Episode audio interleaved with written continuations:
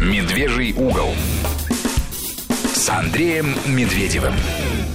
Еще раз добрый вечер всем. Спасибо тем, кто остается с нами, начиная с предыдущего часа. А, встречаем тех, кто к нам только что присоединился. В гостях у нас по-прежнему историк Евгений Спицын. Это по-прежнему «Медвежий угол». Наш смс-портал 5533 в начале слова «Вести». Наш WhatsApp 8903 170 63 63. И мы по-прежнему с Евгением Спицыным говорим об истоках путча.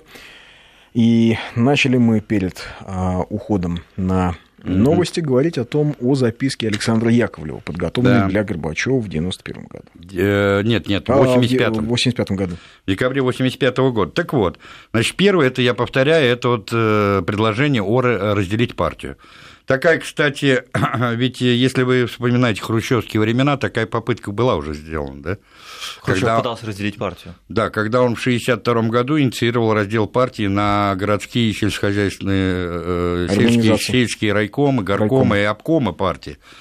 Кто-то даже говорил о том, что это вот якобы была э, некие зачатки вот этой двухпартийности, да, хотя не все соглашаются с этим, но тем не менее. А здесь была четко поставлена задача разделить партию. И второе предложение – это учредить пост президента СССР.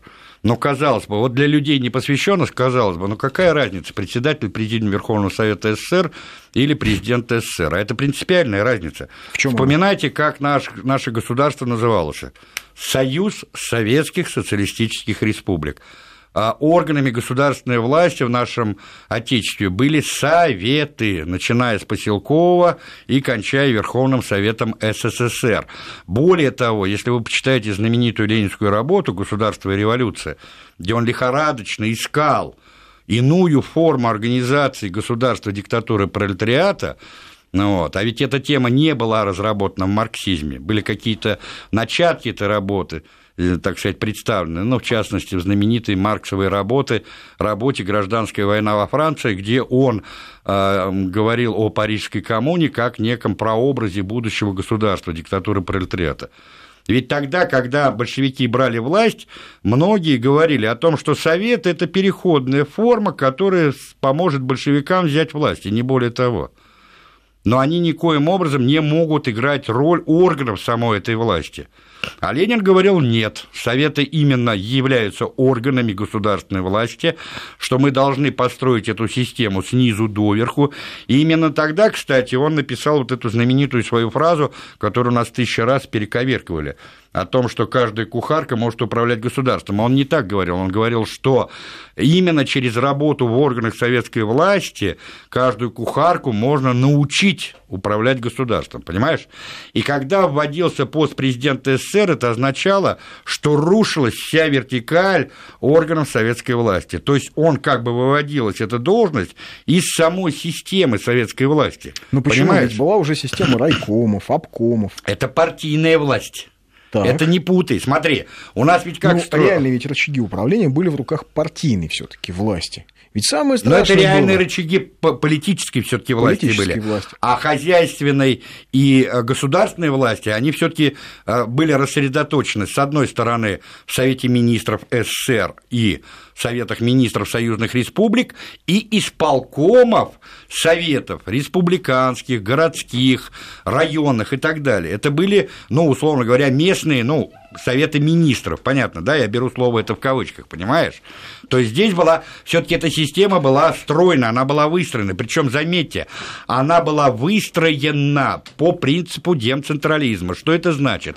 А это значит, что решение любого вышестоящего органа советской власти, оно было обязательно для всех нижестоящих органов советской власти. Сейчас Дума может принять любое решение и обязать, например, Московскую городскую Думу исполнить это решение, а Московская городская дума может ей показать большую дулю и сказать, не лезьте, это не ваш уровень компетенции. То есть у нас вот этой системы пронизывающей нету. Сейчас, например, министр, вот сейчас назначили Васильеву министром образования, она, например, не может снять господину Кулины, Калину с должности начальника департамента образования города Москвы, потому что он является прямым ставленником и креатурой мэра Москвы, понимаете? То есть вот эта вот вертикаль власти, она сейчас, например, функционирует совершенно иначе, чем она функционировала э, при Советах. Поэтому понятно, что должность президента СССР, она разрушала всю эту вертикаль власти. А это были две несущие конструкции. Вы же поймите, партия, и органы советской власти – это две несущие конструкции всего советского государства, всего Советского Союза. То есть ты считаешь, что тогда был сделан первый шаг к путчу? Конечно, потому что дело в том, что что, дел, что говорил Михаил Сергеевич, вспоминайте, апрель 1985 года, пленум ЦК. Михаил Сергеевич, мы начинаем ускорение социально-экономического развития СССР. Что берется за основу этого ускорения? А за основу этого ускорения берется вот те самые наработки рабочей группы академика Кириллина, который был зампредом Косыгина в Совете Министров и председателем ГТНК. Это, условно говоря, так называемая вторая редакция Косыгинской реформы 65-70 годов, а ее вообще-то по правде, надо сказать, это третья редакция НЭПа или очередной неонеп. Кириллин тогда за свои, так сказать, инновации слетел со своего поста в 80-м году, и э, Алексей Николаевич Косыгин поплохело сразу. Через полгода Алексей Николаевич Косыгин слетел со своего поста, а потом через два месяца в декабре 80-го года умер, понимаете? И вот эти вот наработки, они были положены в основу вот той самой программы ускорения социально-экономического развития, которую Горбачев, по сути дела, озвучил на апрельском пленуме 1985 года.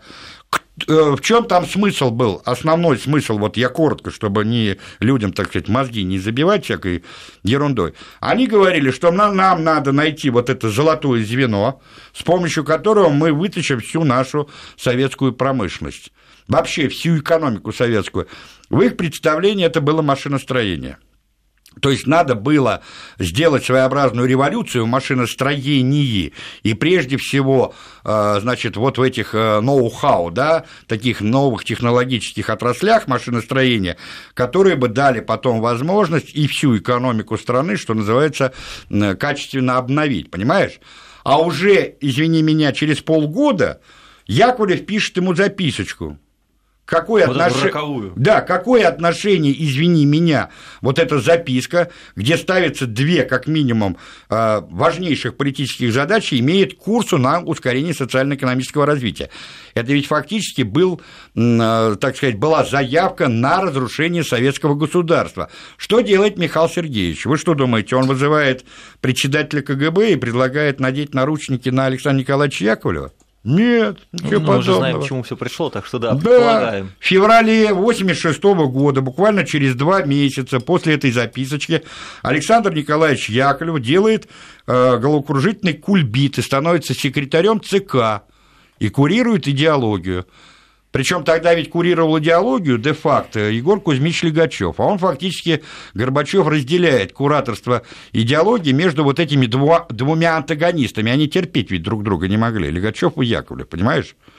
Значит, он ему фактически дает карт-бланш на то, что он его прикрывает, на то, что он его поддерживает. Причем Михаил Сергеевич ему сказал, подожди, говорит Саша, не время, а потом буквально через полтора года начинается вот та самая знаменитая политическая реформа, а вместе с ним и реформа межнациональных отношений, которая была изложена а, Александром Николаевичем вот в этой самой знаменитой записке. Поэтому, когда мы ищем истоки... А что за реформа межнациональных отношений? А когда сказали, что у нас союз, это же, а, значит, кстати, Работой по реформе межнациональных отношений занимался Яковлев, Медведев, Михайлов.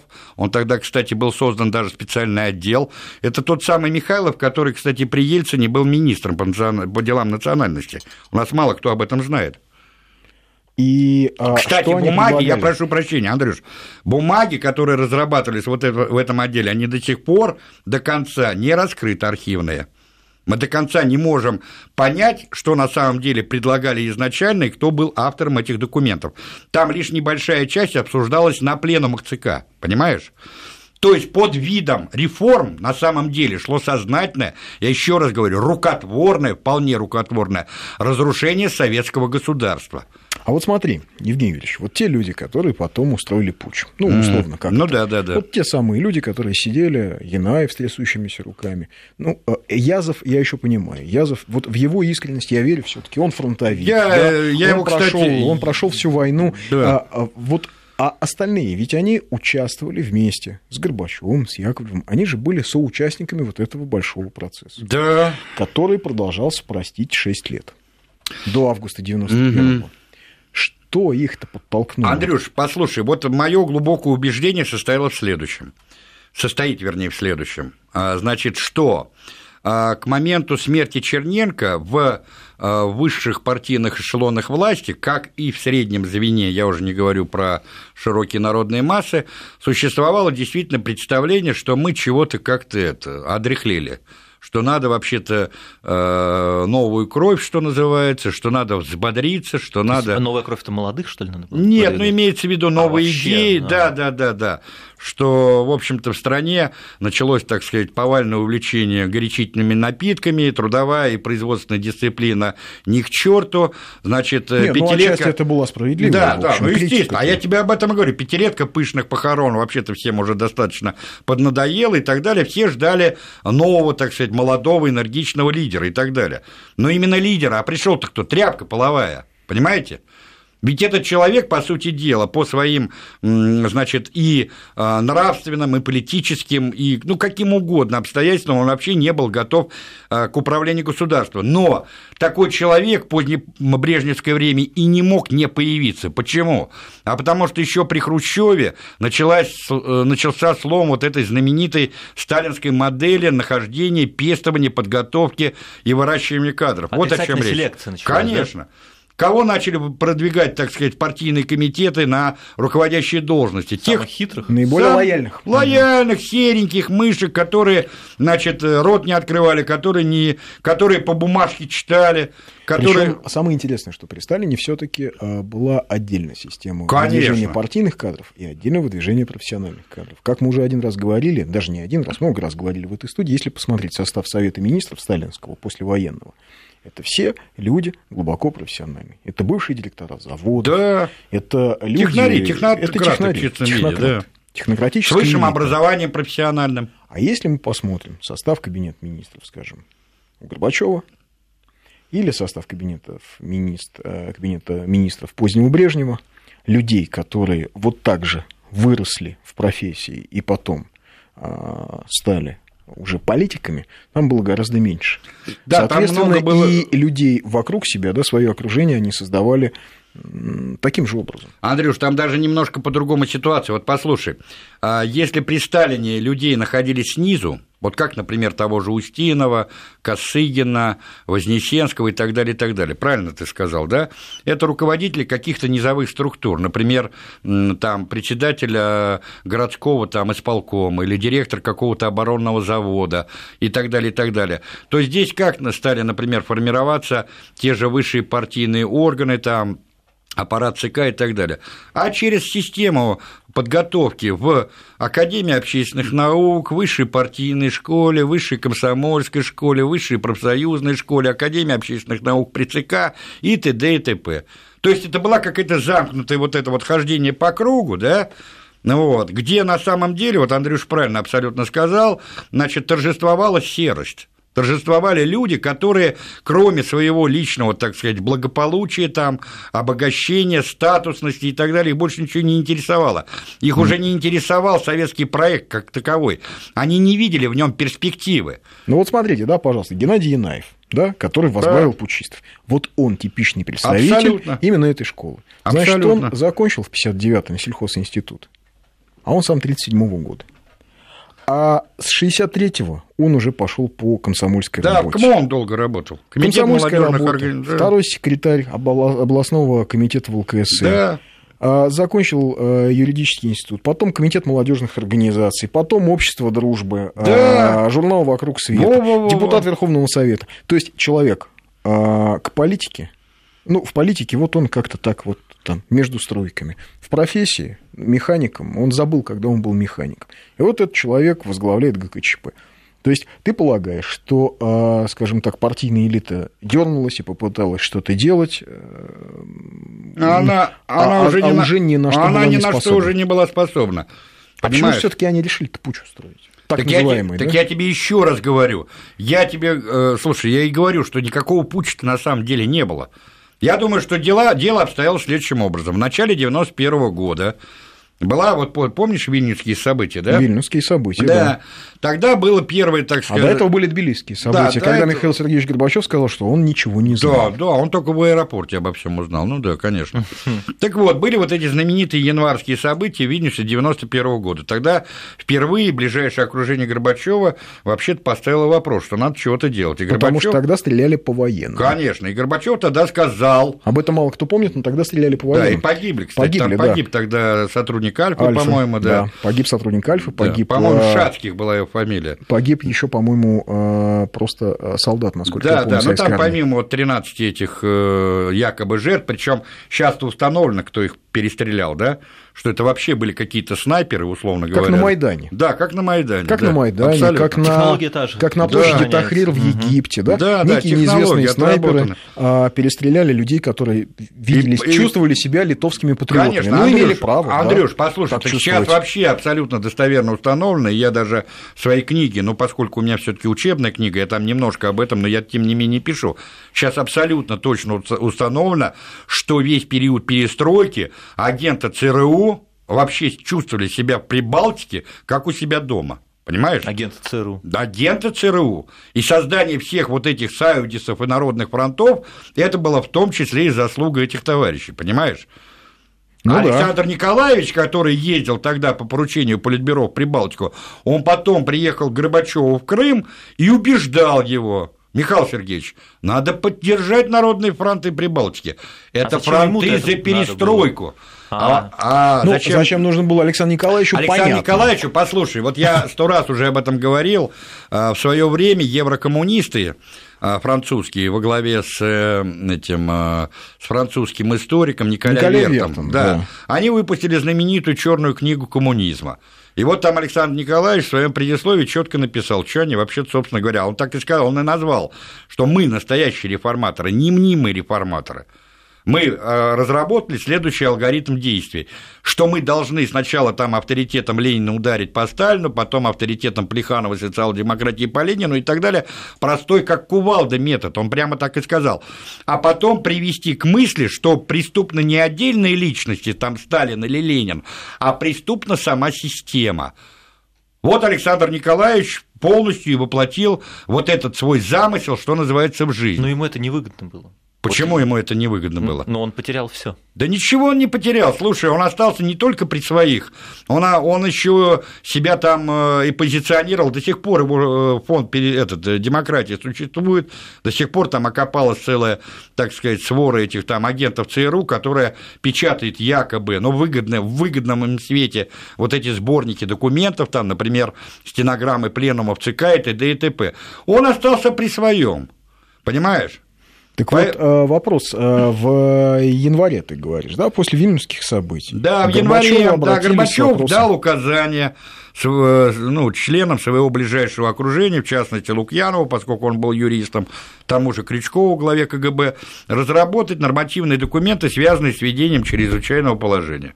Более того,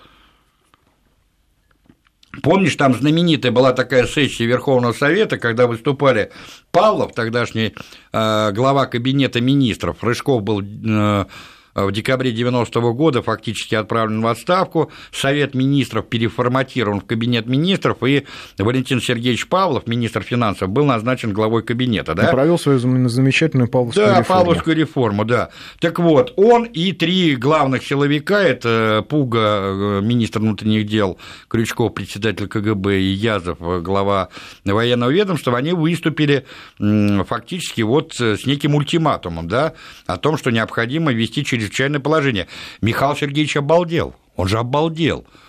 Причем он, понятно, что ему, видимо, пошли сигналы от западных партнеров, ему, видимо, сразу начали названивать и говорить, Михаил Сергеевич, вы же реформатор, что это ваши силовики там делают? А что это глава правительства? Он же на следующий день взмыленный прибежал в Верховный Совет и дезавуировал это все дело.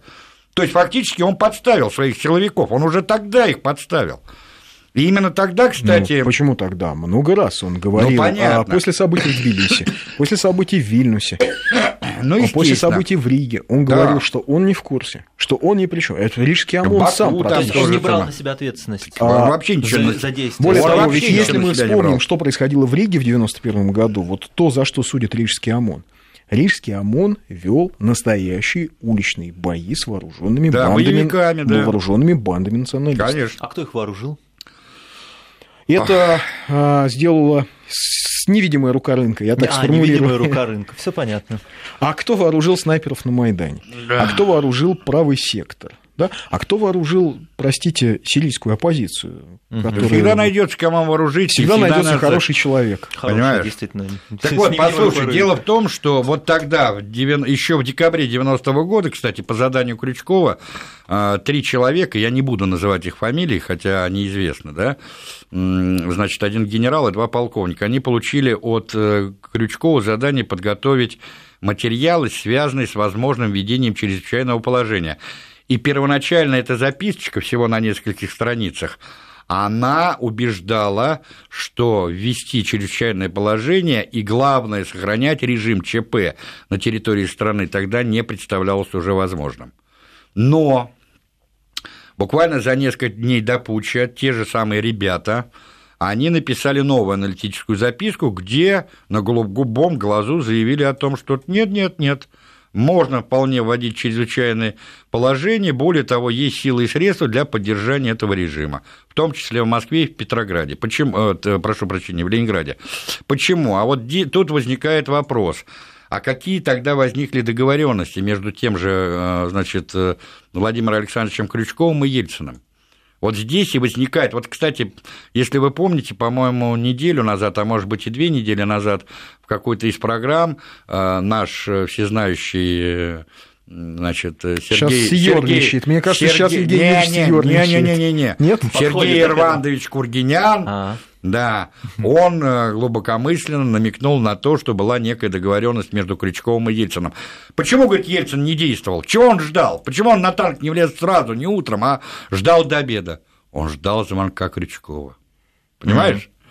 Я Красивая думаю, версия. Да, я думаю, что здесь какая-то есть все таки вот загогулина, как говорил Борис Николаевич. Почему? А они действительно, слушай, вот по, по ситуации, да, Ельцин возвращается из Казахстана, где он там, так сказать, играл на ложках там э, на голове Акаева, а потом э, вместе купался в горной речке с э, Нусурталом Абисовичем, возвращается на военный аэродром Чкаловская из Алмата.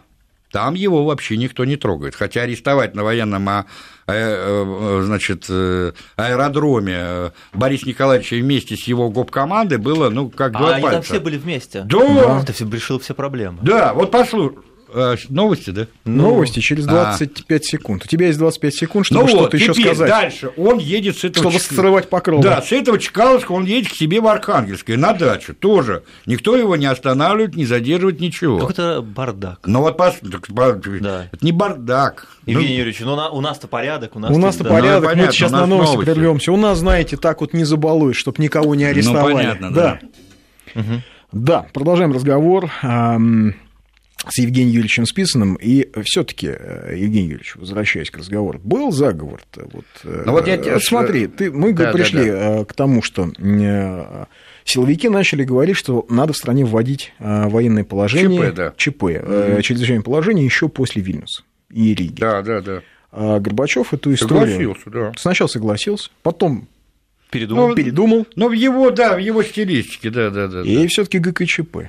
Это инсценировка или заговор? Нет, нет, конечно, это не был заговор, понимаешь, дело в том, что вот э, это у нас как всегда получается, да, чего-то недопоняли, чего-то там не услышали, условно говоря. Хм. Потому что если ты посмотришь, например, на мемуары участников вот этой вот встречи э, Форосской, когда еще до официального введения ГКЧП, оно было введено, я напомню, 19 августа, да, утром, то накануне туда же ездили ряд членов советского руководства, в частности, глава э, личной канцелярии и глава общего отдела ЦК Болдин Валерий Иванович, но это, как Горбачев говорил, ближайший, ближе у меня никого не было, да, он еще с там со времен его первого появления в Москве уже был его секретарем еще в ЦК, да?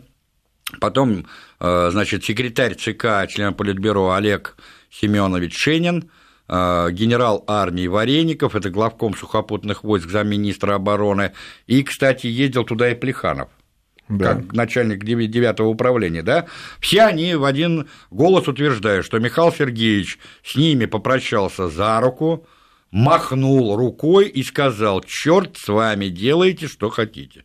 Понимаешь? И они уехали. А Михаил Сергеевич остался плавать, загорать, купаться и так далее, и так далее. Вот. И, и одновременно искать вот радио, радио, так сказать, радиолу у себя на чердаке. чердаке. Да. Вот. И он ее нашел, что самое удивительное-то. Молодец. Понимаешь? Хорошо умеет искать. Вот. Надо было тогда сразу издать указ президента о значит, расформировании девятого управления, который допустил такой промах, понимаешь? Вот. Но он нашел. Видимо, в детстве был хорошим, так сказать, это, в казаки и разбойники хорошо играл. Так вот, я думаю, что, конечно, это была, э, ну, условно говоря, недопонимание и некая инсценировка, понимаешь? А потом это раздули вот до невероятных размеров. Я думаю, что То есть Горбачеву получили... было выгодно, чтобы да. кто-то заявил о введении чрезвычайного Слушай, положения. Андрюш, ну, но да, не он. Да, да, Андрюш, ну давай посмотрим. А как он потом хотел возглавить эту ситуацию? А То как? Есть... Он, они же объявили о том, что временно, э, э, значит, недееспособен, то есть заболел. А потом бы врачи его поставили, так сказать, на, на ноги. ноги. Да, влепили бы ему не 301, а 320 21 укол, и он ожил бы вернулся к исполнению своих обязанностей, а в стране уже порядок, уже, так сказать, железной рукой наведена трудовая, производственная и всякая другая дисциплина, и он, так сказать, на белом коне и т.д. и т.п. Но ничего этого не произошло. Более того, вот давайте, если уж серьезно говорить, вот какой настоящий государственный переворот произошел, так это после подавления вот этого опереточного путча. Почему? Смотрите, что происходит – уже 21 числа в нарушении любых вообще законов, норм и чего угодно, да, э, в правительственном аэропорту Внуково арестовываются не просто руководители силовых ведомств э, Советского Союза, но, заметьте, их арестовывают по ордеру Генеральной прокуратуры одной из союзных республик, в данном случае РСФСР, хотя это были союзные, так сказать, министры, а во-вторых, это были члены Верховного Совета СССР, люди, которые обладали депутатским иммунитетом, то есть неприкосновенностью. Прежде чем их арестовать, с них должна была быть снята. Это и... То есть это целая процедура? Конечно. Никто на это не обратил внимания. Теперь дальше что происходит?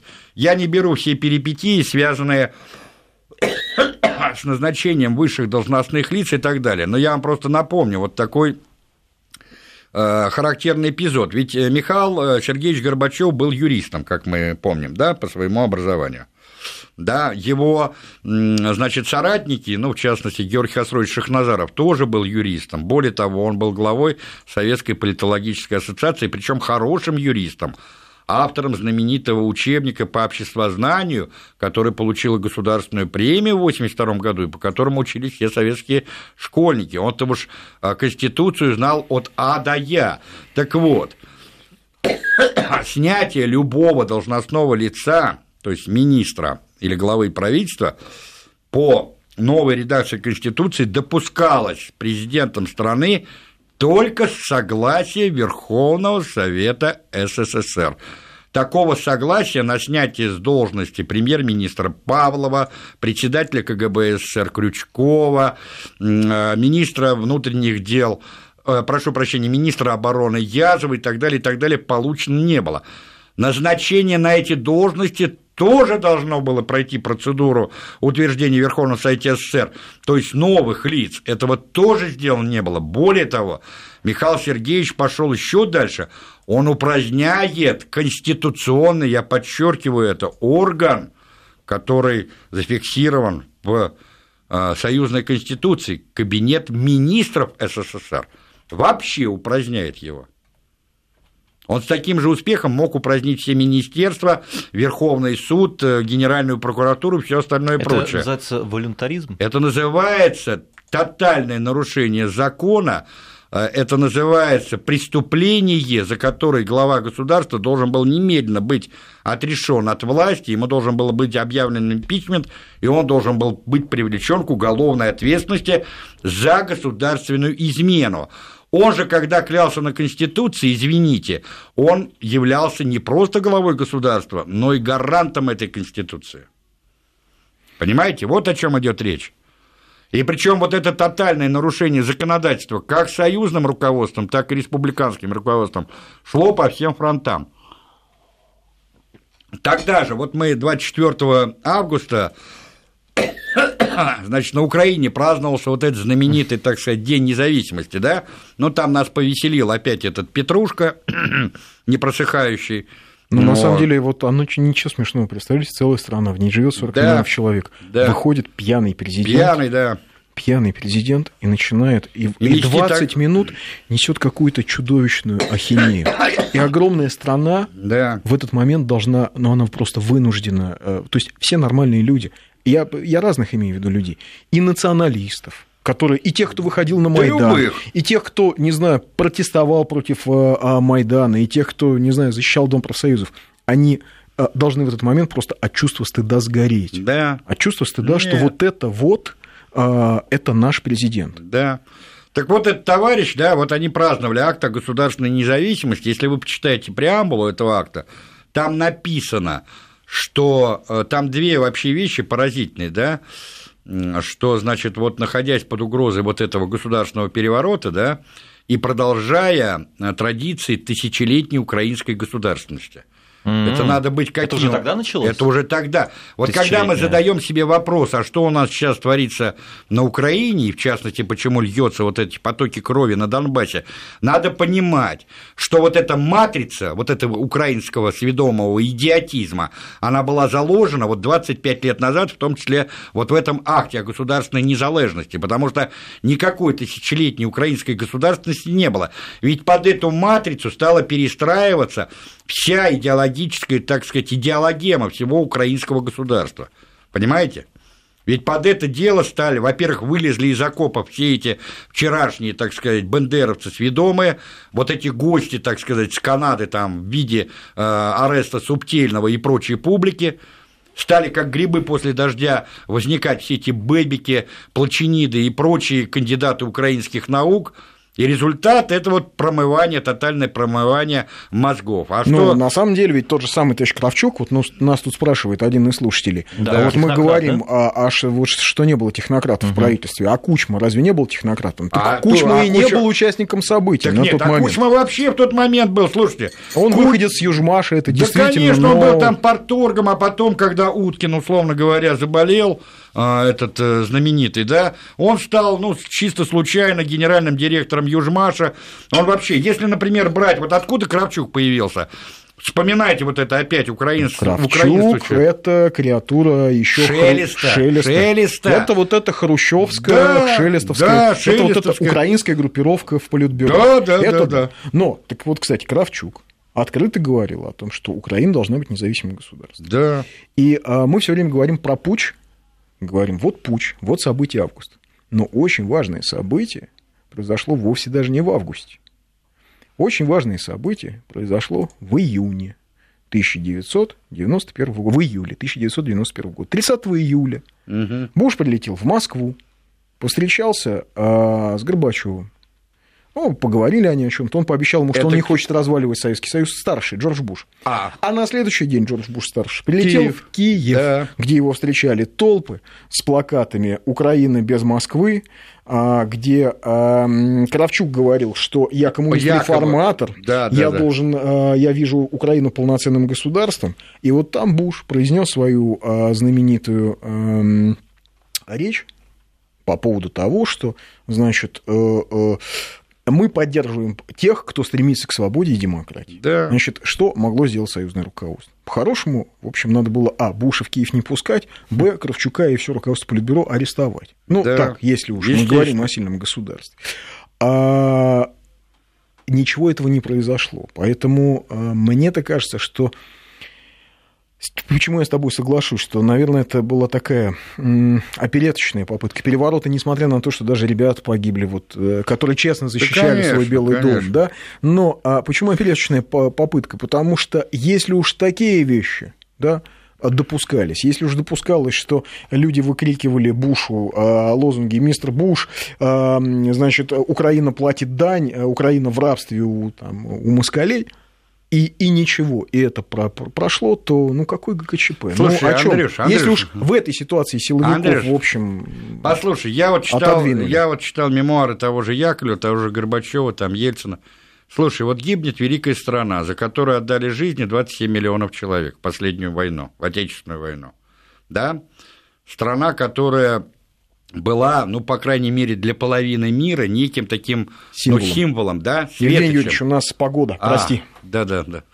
Да, заканчиваем разговор о путче, который многим, вот я, ну, некоторым из наших слушателей э, поначалу показался, а может быть и до сих пор кажется, что к чему мы все это пережевываем и разбираем, а все очень просто. Не разберем, не поймем, что было, не поймем, как страна разваливалась, можем наступить на те же грабли легко. Конечно. Кстати, вот э, то, что назначили нового министра образования, это для меня очень, в общем, положительный маркер, потому что Кадры а, решают кадры все. решают все. Так вот, э, ты начал говорить до погоды о том, что, что произошло. То есть э, разваливалась огромная да, страна. Да, вот смотри, разваливалась огромная страна. Михаил Сергеевич, вот судя по тому, когда уже вопрос был решен, они собираются втроем. Ельцин, Горбачев и Яковлев за рюмкой чая.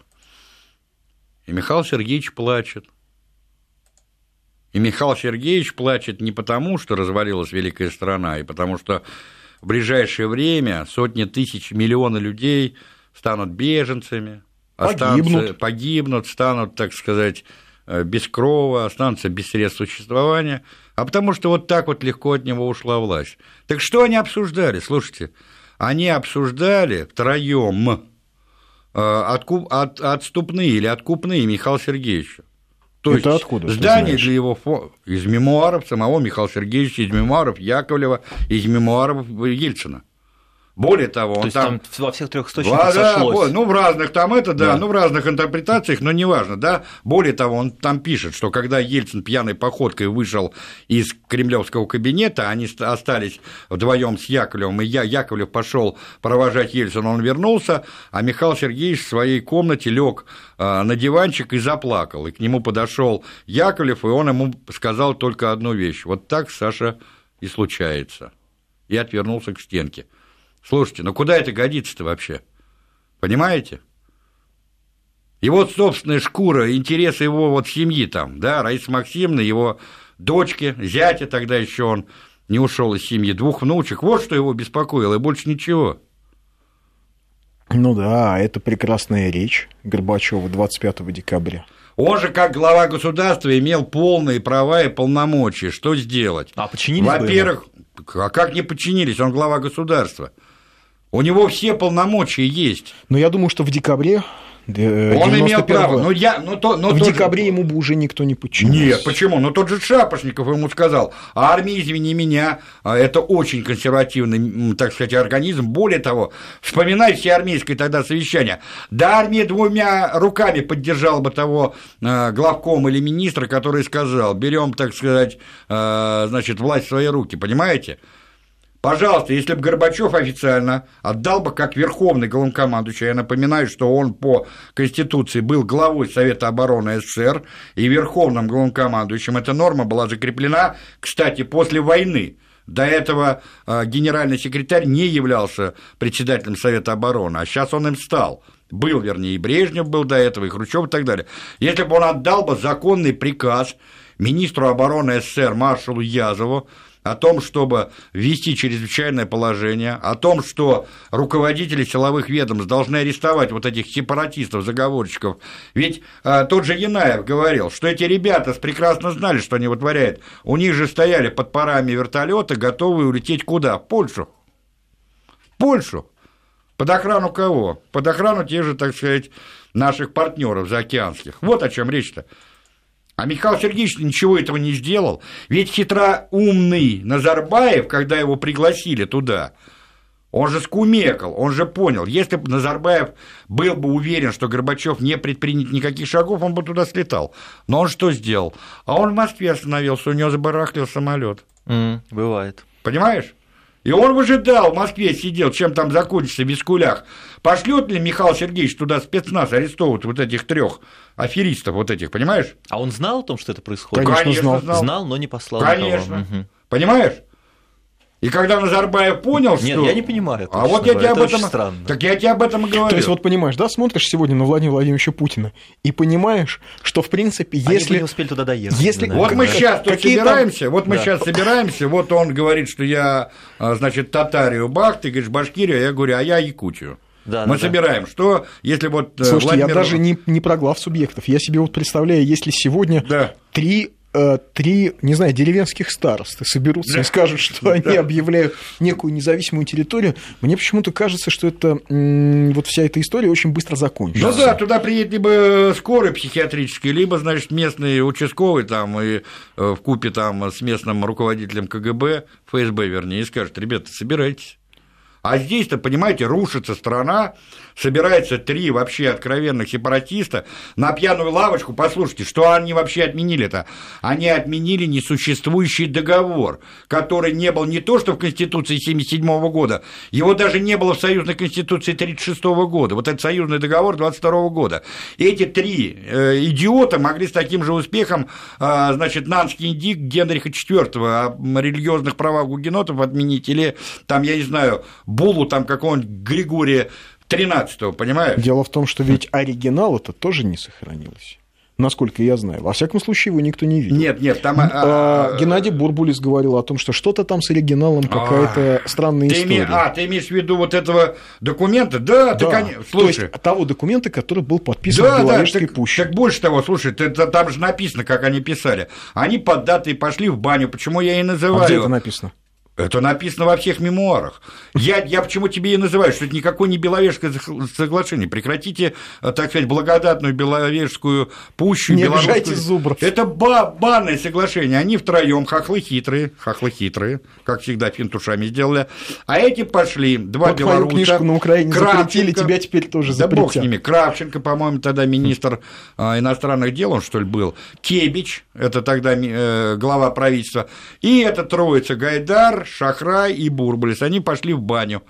И они там в бане насочиняли это. Когда они вышли из бани, значит, эти ребята уже перепились, и они взяли и подсунули, э, значит, эти листочки под дверь к Ельцину. Причем по пьяни ошиблись, не туда подсунули. Когда эти ребята встали утром опохмеляться, им говорят, а где, что вы наработали-то? Как что наработали? А мы вам под дверь подсунули, ничего у нас нету. Они стали лихорадочно искать. А что они там написали-то? И случайно там уборщица эти листочки нашла, принесла им. Это фарс. Это просто, ужас, да? понимаешь? Принесла им, потом они, когда стали...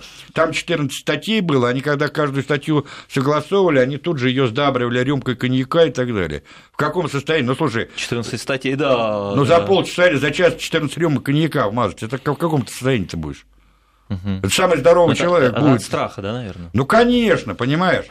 И потом даже Кравчук, послушай, сам же Кравчук рассказал в интервью, когда Ельцин нам сказал, ребята, разбегаемся в стороны побыстрее, да, Кравчук прилетает в Киев, а, когда он приземляется, значит, он видит, что подъехала там машина с э, гэбистами, он говорит, у меня внутренний мандраж, все, приехали арестовывать. Они вдруг... его встретили и говорят, добро пожаловать, да, пан президент. Госп... Ну... Пан президент, разрешите. Он говорит, у меня аж слеза навернулась, понимаешь? Mm. Что это вот, вот какая это... страна, да, вот какую это... я там державу да, сбудовал. Да, сбудовал. Вот это подонок, это вот э, сын польского осадника, халуя, холопа, который на польского осадника работал, там служил в царской жандармерии, ему советская власть все дала от начального до высшего образования. Он закончил там местную академию при ЦК, потом при Шелесте попал э, в партийный, центральный партийный аппарат, сделал там блестящую карьеру, понимаешь? И вот этот нацист, скрытый нацист, бандеровец, самый настоящий, который мимикрировал все это время, потом возглавил вот это, а потом говорят, кто угробил Украину. Так он и угробил ее. Он задал матрицу становления вот этого украинского государства. Это вот, кстати, в пику покойному президенту Узбекистана. У Который, него тоже, да, кстати. У него тоже такие были соблазны, я тебе уверяю, были в окружении, соблазны, конечно. в окружении, но он оказался, во сколько оказался этот человек мудрее. Да, насколько Каримов как... оказался мудрее, там, Кравчука, да. первых, уже их да не всех. вспомнишь, как их звали, президентов да. там, Литвы, Латвии, Эстонии. Молдавии там. и так далее. Да? Снегуров всяких. Насколько сложнее у него, насколько много национальней. Даже да. Шеварнадзе. А я за Муталибова. Да, да, вот. да. Да уж, слушай, только специалисты уже помнят эти фамилии, да мы с тобой. Понимаешь? Ну, да. вот, так что вот так вот. Так ну... что, подводя итог, слушай, вот опять-таки, почему мы вспоминаем? А знаешь, как этот Тацит сказал, да, что должна быть история все таки наставницей прошлой, а не надзирательницей, как говорил Ключевский. Надо все-таки знать историю, разбираться, в том числе во всех вот этих мелочах, потому что мелочи, они играют очень существенную роль. Или как его величество случай, понимаешь? А случай очень часто, ну, Маркс говорил, что случай – это непознанная закономерность, но мы в данном случае все таки скажем о том, что случайность очень часто зависит вот вообще от персоналя. Окажись на месте Михаила Сергеевича Ельцин, Путин или там, я не знаю, Медведев со Спицыным – и Советский Союз бы был бы сохранен. Да, да, да. Вовремя надо арестовывать. А если бы там был вообще на этом месте Серега Корнеевский, то да, я да. подозреваю, что сейчас бы был бы а, в составе Советского Союза и Европейский Союз. Да, вовремя арестовывать надо да. всех, потому что нечего. Да. Да. Ну что ж, на этой, на этой оптимистичной ноте ноте, да. А, мы а, заканчиваем. Хочу сказать, что сейчас немножко будет меняться сетка. Возможно, медвежий угол по сетке будет как-то двигаться, наверное, пропадет на время, но не теряйтесь. Значит, да, сейчас, скучают, пишут. Сейчас попробуем мы э, немножечко трансформироваться, э, попробуем э, новый формат по утрам на Радио России вот, который тоже наш холдинг.